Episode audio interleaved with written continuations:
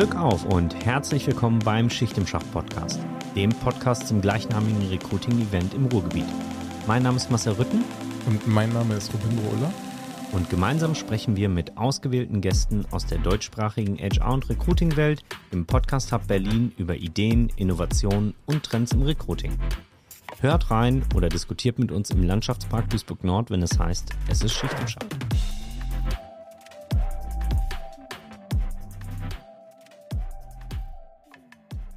Herzlich willkommen zu einer neuen Folge vom Schicht im Schacht Podcast ähm, mit Robindro und meiner Wenigkeit. Und heute sprechen wir mit einem Quell der guten Laune.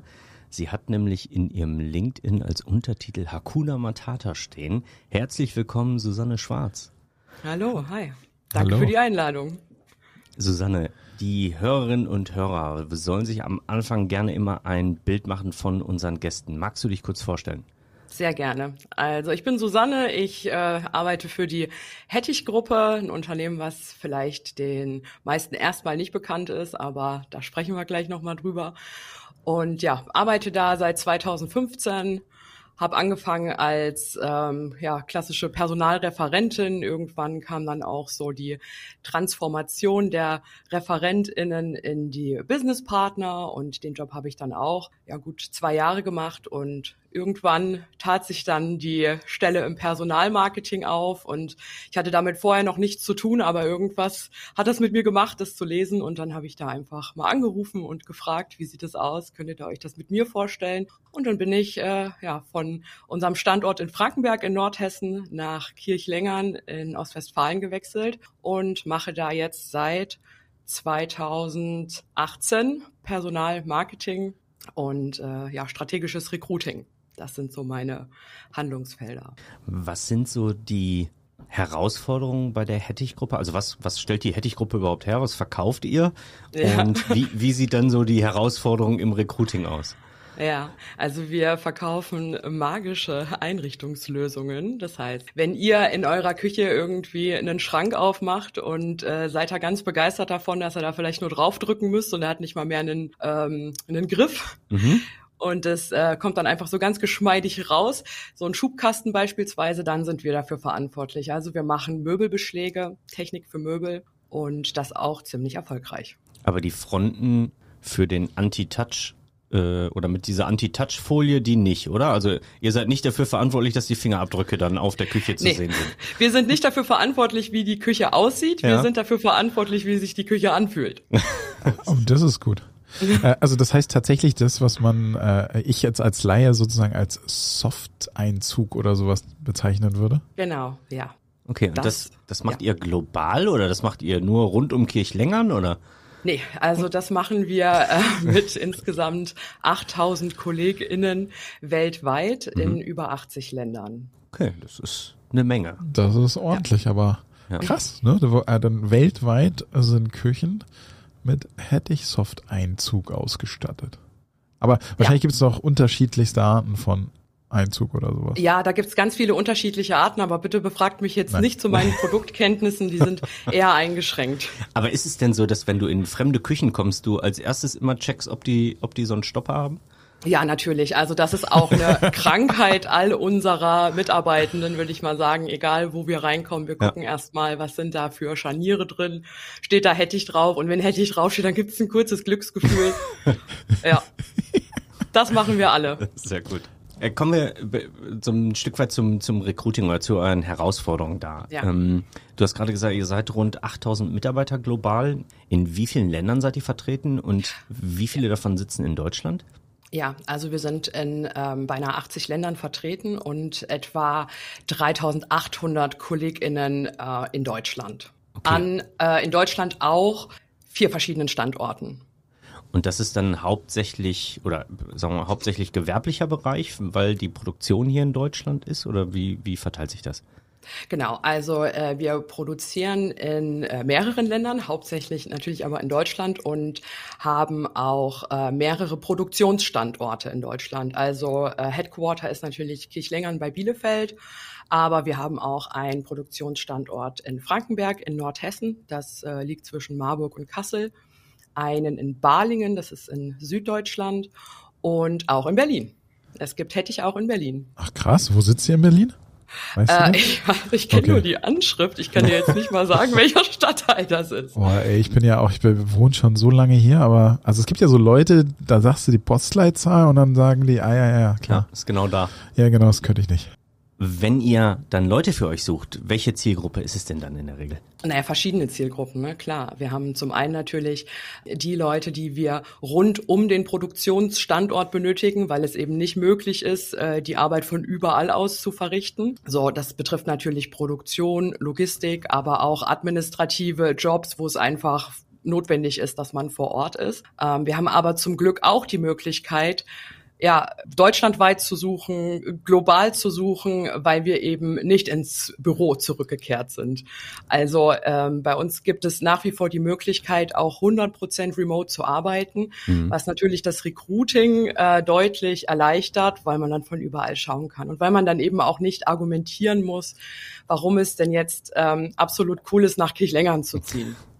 Ich meine, in OWL gibt's ja ein krassen Wettbewerb auch. Ne? Es gibt super ja. viele ähm, von diesen Hidden Champions, die mhm.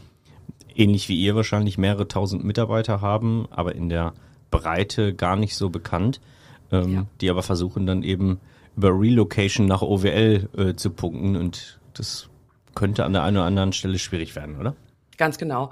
Also äh, teilweise sind die konkurrierenden Unternehmen, was Mitarbeitende angeht, ja auch Kunden von uns. Mhm ähm, die dann aber ja ein Stück weit auch schon eine stärkere Brand mit sich bringen. Also wenn wir jetzt zum Beispiel mal an Miele denken, mhm. Miele kennt man natürlich, ne? Also da, da ja. zieht schon mal die Brand. Das ist irgendwie ja auch halbwegs positiv besetzt. Die meisten Leute sind zufrieden mit den Produkten und dann, ja, das strahlt ja dann auch auf die Arbeitgebermarke. Man denkt ja dann automatisch auch, dass es irgendwie auch alles gut ist. Und da haben wir halt das Problem, dass man uns ähm, nicht sieht und nicht wirklich kennt. Und da müssen wir eben ja gucken, wie wir andere Wege gehen, um zu vermitteln, dass wir als Arbeitgeber durchaus attraktiv sind und konkurrenzfähig in der Region. Ein Projekt, mit dem du ja auf dich, aber vor allem auch auf die äh, Arbeitgebermarke der Hettich-Gruppe aufmerksam gemacht hast, ist ja das Projekt Spende dein Talent. Was genau steckt hinter diesem Projekt? Ja, Spende dein Talent ist ein ähm, Format, was wir intern anbieten, was äh, Kolleginnen und Kollegen ermöglicht, sich mit ihren Talenten, Stärken, Leidenschaften einzubringen, die vielleicht auch gar nichts mit ihrem Job zu tun haben. Ähm, also als Beispiel, wenn ich jetzt eine Hobbyfotografin wäre und äh, mache das privat oder vielleicht auch nebenberuflich und dann werden irgendwo im Unternehmen Fotos gebraucht, dann habe ich die Möglichkeit, einfach mal einen Tag zu fotografieren, obwohl ich normalerweise eben einen ganz anderen Job habe. Und das ist mehr oder weniger durch Zufall entstanden und es ist dann so eine schöne Graswurzelbewegung geworden, die einfach immer größer wurde. Und jetzt ist es eben ja fester Bestandteil auch unserer Kultur und auch eine Möglichkeit, Menschen in der Organisation zusammenzubringen, die vielleicht sonst gar nichts miteinander zu tun hätten. Und wie ist das dann konkret entstanden? Da, da geht jemand zum Chef und sagt, übrigens Chef, ich kann äh, privat noch ein bisschen Fotos schießen. Können wir da mal eine Aktion ausmachen oder wie, wie kann ich mir das vorstellen?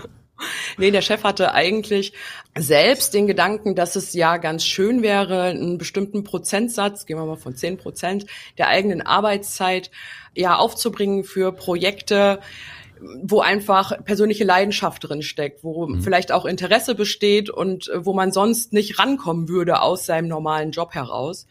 Und ja, so ziemlich zeitgleich gab es dann eben genau das Thema mit den äh, Fotos. Wir brauchten neue Fotos für die Stellenanzeigen, wollten natürlich unsere KollegInnen selbst da drauf haben, nicht irgendwelche Models oder Stockfotos und äh, haben dann überlegt, ja, wenn wir die Leute vor der Kamera aus den eigenen Reihen rekrutieren, ähm, warum dann nicht auch die Person hinter der Kamera? Also wir sind hier am Standort über 3000 Leute, da wird doch jemand dabei sein, der das gut kann und vielleicht sogar Spaß daran hat. Und mhm. das äh, haben wir dann einfach mal ausgeschrieben übers Intranet, dass wir einen, eine Hobbyfotografin suchen.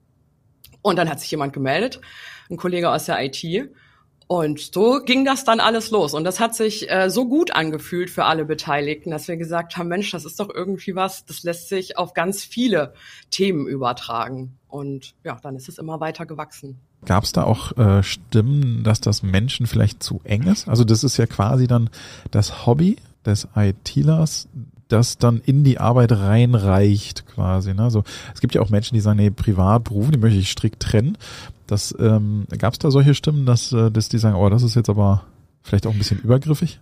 Ja, also die Stimmen hätte es mit Sicherheit gegeben, wenn wir das verpflichtend gemacht so, hätten. Ja, ja, Aber es ist eine super ja, freiwillige Sache und jemand, der sich, also jemand, der keine Lust darauf hat, was vollkommen fein ist, wird sich auch nicht melden auf mhm. so einen mhm. Aufruf. Ja, absolut. Aber also ich, ich, ich finde es eine sehr, sehr geile Geschichte. Hat es denn dazu beigetragen, dass sich Leute auch dann jetzt anders oder neu oder zusätzlich ähm, mit der Arbeitgebermarke der Hettich-Gruppe identifizieren, weil sie sagen, Jetzt komme ich da nicht nur hin, um morgens mein, meine Stunden abzustempeln und wieder nach Hause zu fahren, sondern ich kann auch noch meine persönlichen Interessen deutlich stärker einbringen. Das hoffe ich sehr, dass das ein äh, Nebeneffekt ist, weil das natürlich auch etwas ist, was wir als äh, Vorteil dieser ganzen Geschichte sehen, dass nämlich genau das passiert. Hm. Ich kann jetzt nicht für andere sprechen, ich kann nur für mich sprechen.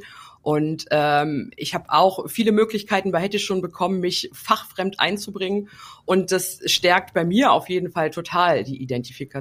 Weil, also was gibt's denn Cooleres, als über den Tellerrand zu schauen, irgendwie andere Leute mit anderen Sorgen aus anderen Bereichen kennenzulernen, sich auszutauschen ja. und äh, ja, als Ganzes auch gesehen zu werden. Ne? Also ich bin jetzt nicht nur die Person, die hier mit ihrer Qualifikation für HR eingestellt ist, sondern ich bin Susanne mit allem, was ich kann, mit allem, wer ich bin und das darf ich auch einbringen. Und speziell für mich ist das enorm wichtig, um mich zu identifizieren mit einem Unternehmen. Ja, also das glaube ich sofort, dass du da, dass man dadurch auch echt gut nochmal anderes Herzblut entwickeln kann und auch nochmal eine ganz andere Sichtbarkeit bekommt. Ja. Ich glaube, für Unternehmen, die das auch machen wollen würden, kannst du mal erzählen, wie das bei euch, also wo ist denn das bei euch verortet? Gibt es dafür eine Verortung oder ist das nach wie vor zufällig?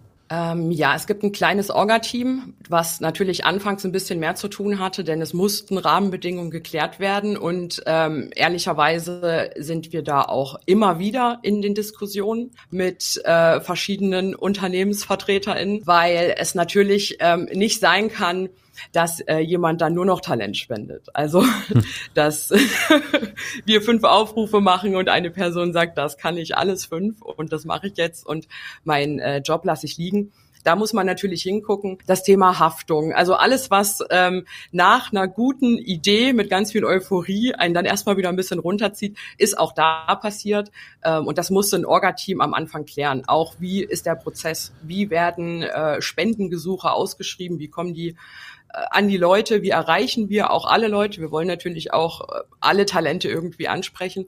Das waren Fragen, die galt es zu klären, die haben wir geklärt. Wir regeln das über Aushänge, über unser Intranet. Und es wird aber mittlerweile von den talentsuchenden Teams selbst eingestellt, so eine Talentsuche. Und dann auch äh, wird der Kontakt, wenn jemand meint, okay, das kann ich machen, das will ich machen, nimmt er direkt Kontakt zur ausschreibenden Person auf und dann kommen die zusammen.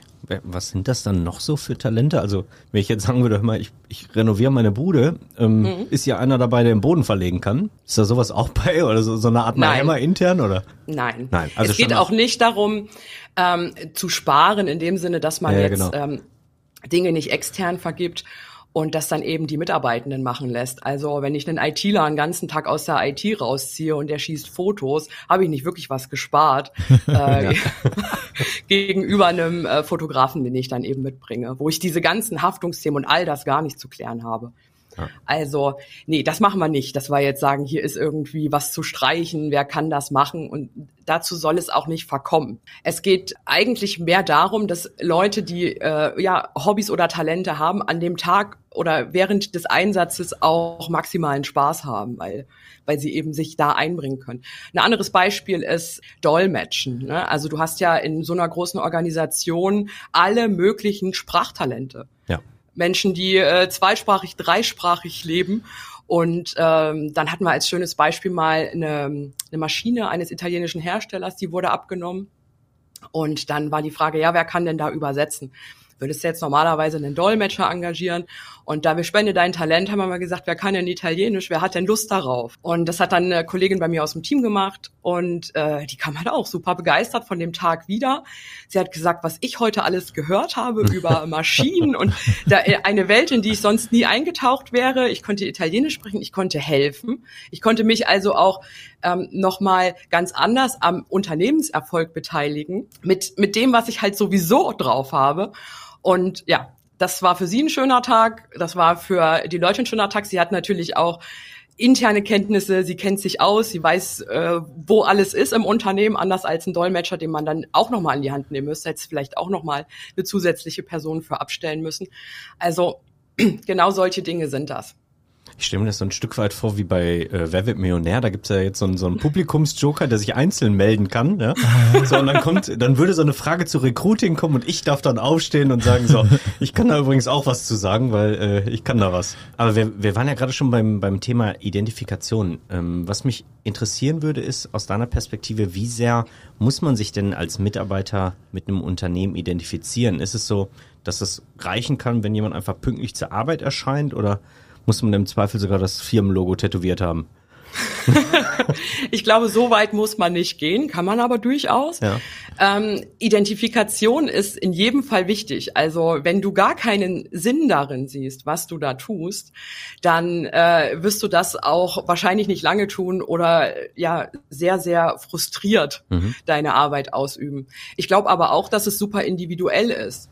Also wichtig ist es, Menschen einen Grund zu geben, sich zu identifizieren. Und das muss nicht immer, also du musst als Unternehmen ja nicht direkt die Welt retten.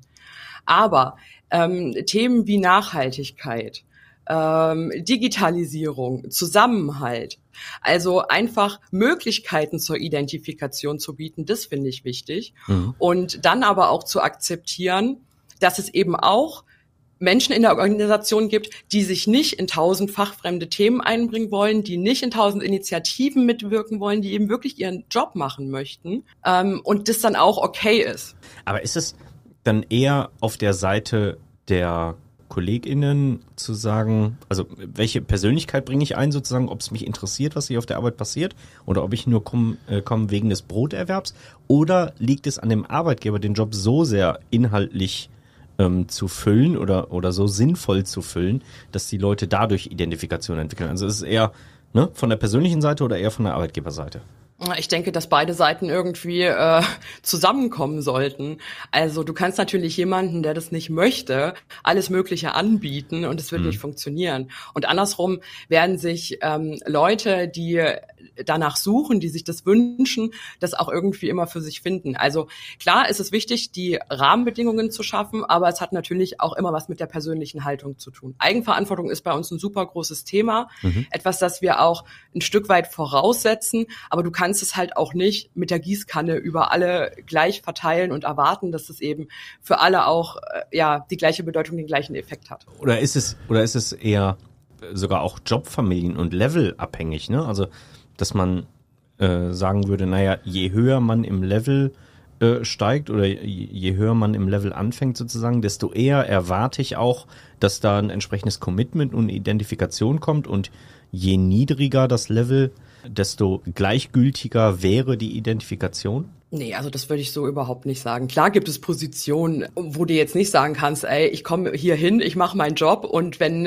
Feierabend ja. ist, dann lasse ich den Kuli fallen und dann will ich auch nichts mehr hören und nichts mehr sehen. Klar, da hast du andere Anforderungen, aber ich würde das jetzt nicht von irgendwelchen Levels abhängig machen. Das klingt für mich auch viel zu wenig nach ähm, Augenhöhe und alle sind ja. gleich wichtig. Ja, ja, ich meine, es gibt natürlich auch seelenlose GeschäftsführerInnen, ja, die einfach in so einen Laden reinkommen, ja, ein, zwei Jahre ihren Stiefel durchziehen und, und dann wieder rausgehen, ne? Also wo dann genau das eben auch nicht passiert. Genau, aber da ist ja die interessante Frage wäre, wie ist Selbstbild, Fremdbild? Mhm. Also seelenlos kann ja auf zwei Arten gesehen werden. Aber jetzt, wenn ich jetzt dir so zuhöre, habe ich echt das Gefühl, hohe Identifikation, ja. Also Durchaus, ja. ja. Und ähm, was ich schon mal spannend fand, ist, wir hatten schon mal eine Diskussion dazu, die ich führen durfte, ähm, ist, macht das dann glücklich? Mehr Identifikation. Ja, ja, genau. Macht mehr Identifikation glücklich? Bist du glücklich bei der Arbeit? Ah, du wirkst extrem glücklich. also ich bin sehr glücklich, dass ich bei Hettich arbeiten darf, ähm, weil mir einfach in den vergangenen Jahren ähm, dieses Unternehmen so viele Möglichkeiten, so viele Freiheiten zur Entfaltung geboten hat.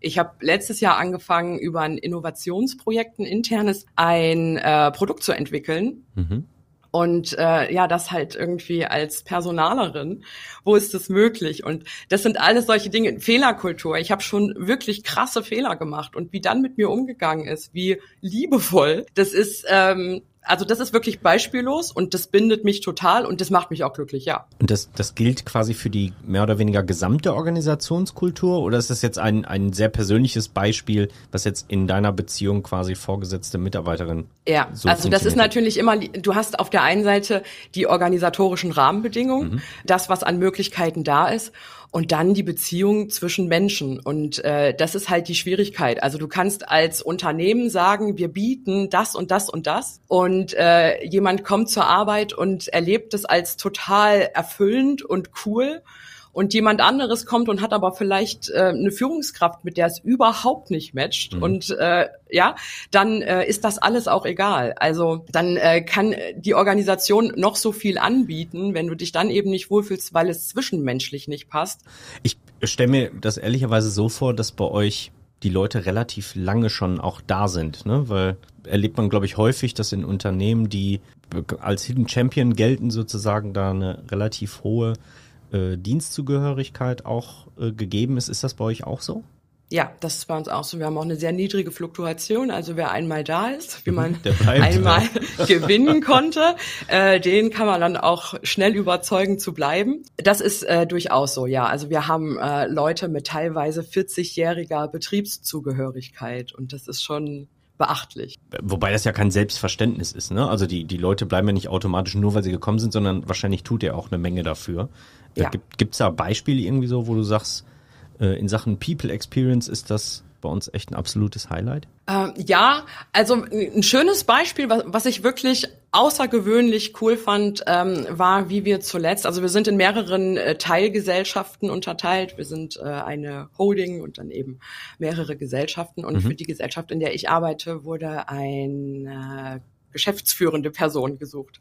Und äh, anders als man das sonst gemacht hat, waren wir alle eingeladen, dieses Profil zu erstellen, gemeinsam. Also die Mitarbeitenden haben sich getroffen und haben überlegt, eine Person, die die Geschäftsführung für uns machen soll, was braucht die denn? Wie muss die denn sein? Was muss die mitbringen?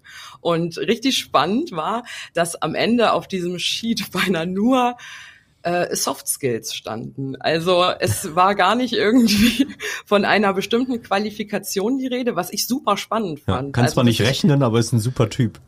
Ja, ja dass, dass sich Menschen, wenn, wenn es um Führung geht, ja. äh, eben wirklich ganz andere Dinge wünschen, als man vielleicht manchmal erwartet. Und das ja. sind eben nicht die formalen Qualifikationen. Dann haben wir gemeinsam dieses Profil erstellt. Dann wurde das intern ausgeschrieben. Dann haben sich Leute dafür beworben und die haben dann wiederum vor den Leuten, die das Profil erstellt haben, gepitcht und ähm, gesagt, ja, wenn äh, ich jetzt hier euer Geschäftsführer werde, dann mhm. würde ich das so und so und so machen und äh, das ist meine Vision und so würde ich das angehen. Und das fand ich super spannend. Also. Aber das, das war dann ein großes Gremium oder, oder quasi die gesamte Belegschaft oder wie, wie kann man sich das vor? Oder ein genau, Tribunal? die, die gesamte Belegschaft einer Gesellschaft. Also das waren jetzt äh, nicht die 3800 Leute, ja. das waren dann vielleicht äh, 100. Aber es war eben trotzdem super spannend. Ne? Ja. Also das ist einfach mal so einen Weg zu gehen und zu sagen, wir beteiligen echt mal alle. Und das natürlich hinterher für die Akzeptanz so einer neuen Geschäftsführung auch ganz wunderbar. Ja, es gab ja mal vor Jahren, ich weiß nicht, so fünf, irgendwas in dem Korridor zwischen fünf und zehn Jahren. Äh, bei Haufe auch äh, oder Omantis damals die äh, Initiative, dass sie auch ihre ah, Geschäftsführung ja, ja, äh, demokratisch stimmt. gewählt haben und oh. die aber auch nur eine bestimmte Legislaturperiode sozusagen mhm. da war. Und was ich bei solchen Ansätzen super spannend finde, ist natürlich der Umstand erstmal, dass die Geschäftsführung gewählt ist und dadurch viel mehr Zuspruch aus der Belegschaft von Beginn an bekommt oder viel mehr Kredit. Spannend ist aber zu sehen, wie sich Organisationen dann verhalten, wenn die sogenannte Legislaturperiode dann durch ist, die vielleicht nicht wieder gewählt werden, noch nicht mal, weil die Leute unzufrieden sind, sondern weil vielleicht irgendwie andere Personen jetzt dran sind oder, oder irgendwas äh, wirklich gut mit einbringen aber wie dann quasi die Person, die dann für den Zeitpunkt Geschäftsführung war, dann einen Step zurück macht und sagt, ich füge mich hier ganz normal wieder ein in den Job, den ich vorher hatte. Das finde ich auch super spannend. Das ist ja bei uns jetzt nicht der Fall, mhm. dass es diese äh, festgelegte Legislaturperiode gibt. Also mhm. der ähm, Lars Bohlmann ist nach wie vor Geschäftsführer. Ähm, aber das fände ich auch spannend, ja. Also wenn du da zu diesem Case irgendwie was findest, dann schick mir das gerne mal. Ich weiß nicht, kennst du das auch? Ja, ich erinnere mich noch, äh, in der Phase gab es auch äh, einige Veranstaltungen zu dem Thema mhm. und es gibt ja sozusagen demokratische Unternehmen oder so Genossenschaftsunternehmen. Ja. Ähm, da gab's, ähm, ich äh, muss mal gerade überlegen, ich glaube, das hieß das Cola Konsortium aus Hamburg, ähm, okay. die zum Beispiel also das geht ja dann teilweise noch weiter, was man sich dann so überlegt und die hatten zum Beispiel alle unisono das gleiche Gehalt. Ah, okay. Aber die haben auch zum Beispiel vorausgesetzt, egal wer bei uns arbeitet, der muss noch einen anderen Job woanders haben. Du kannst nur Teilzeit bei uns arbeiten, okay. damit du auch gar nicht in diese, in diese Entscheidungszwänge kommst oder sagst, naja, mein Leben ist aber teurer als irgendwie oder keine Ahnung was, mhm.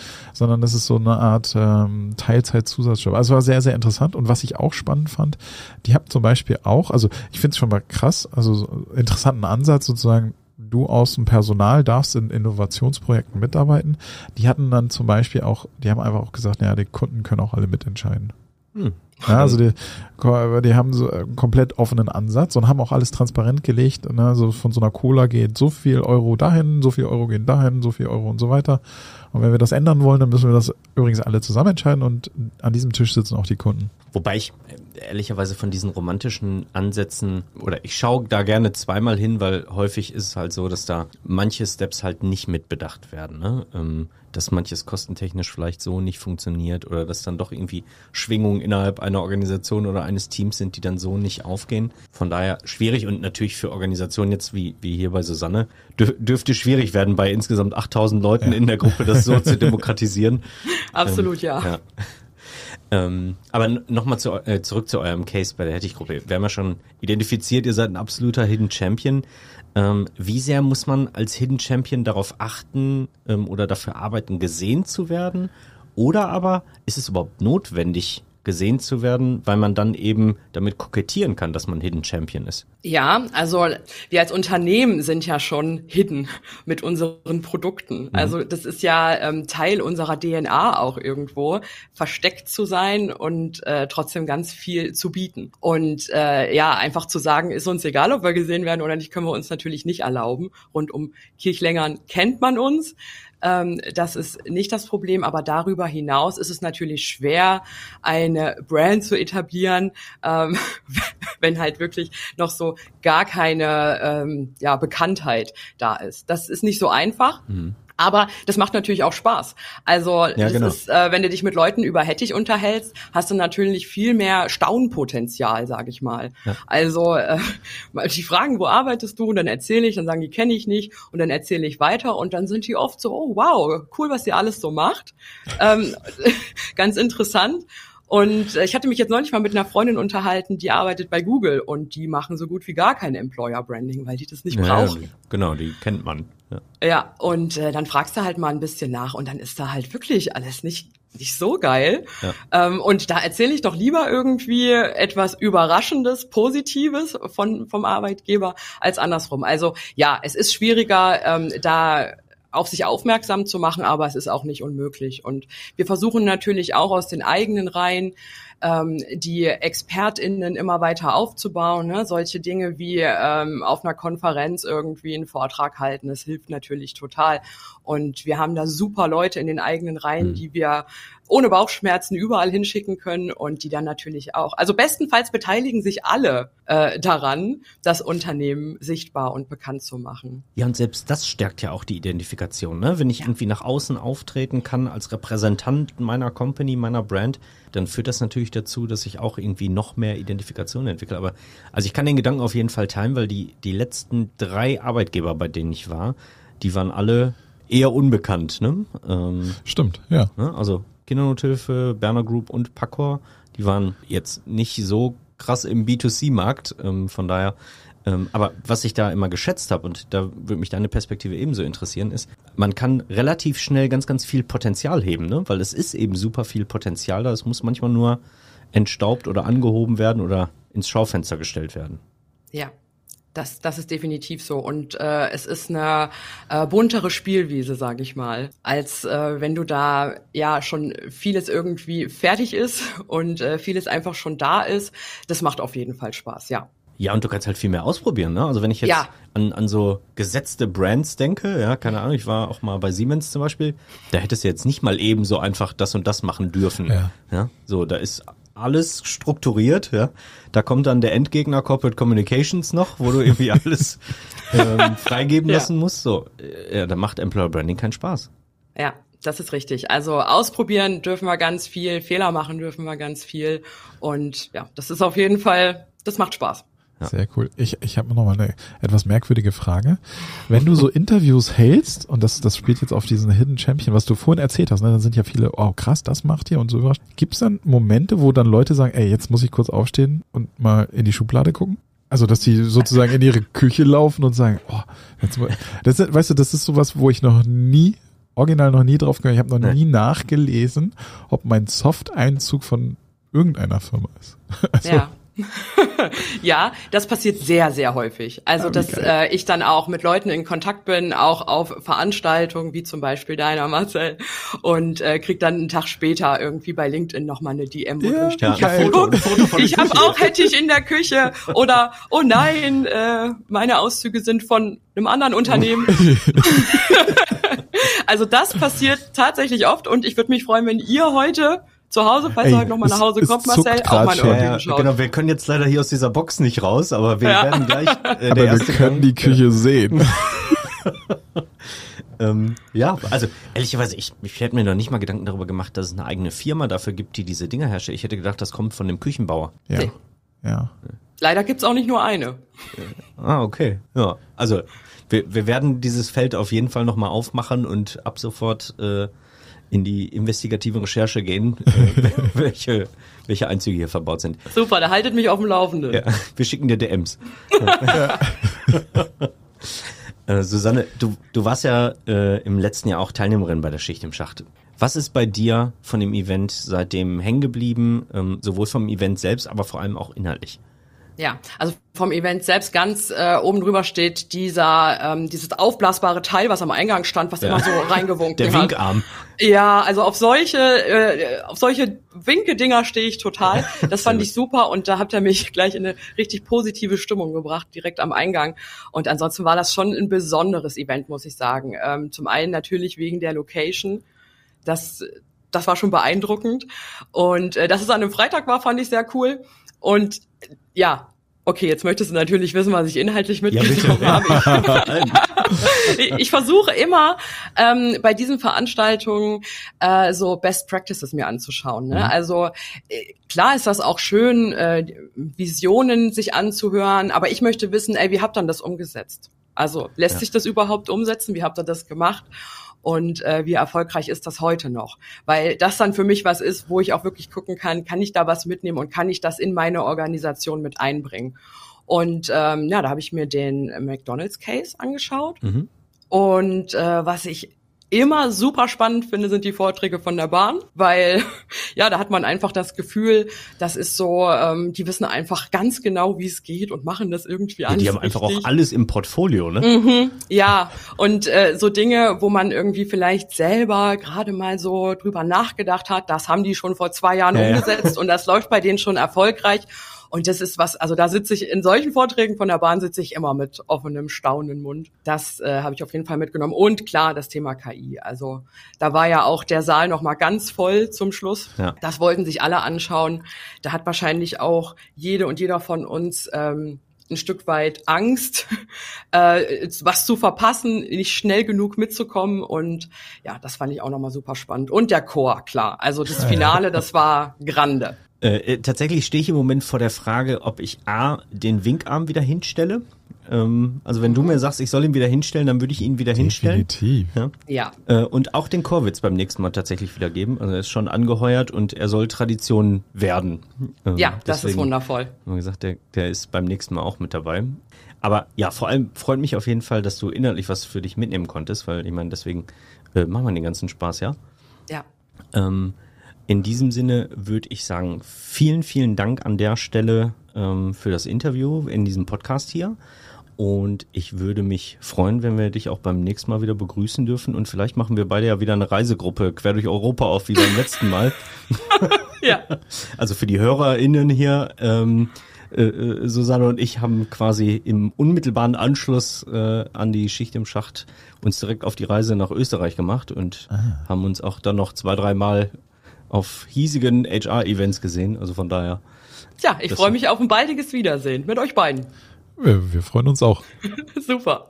In diesem Sinne, dir einen schönen Tag noch. Dankeschön. Euch ciao. auch. Ciao. Ciao.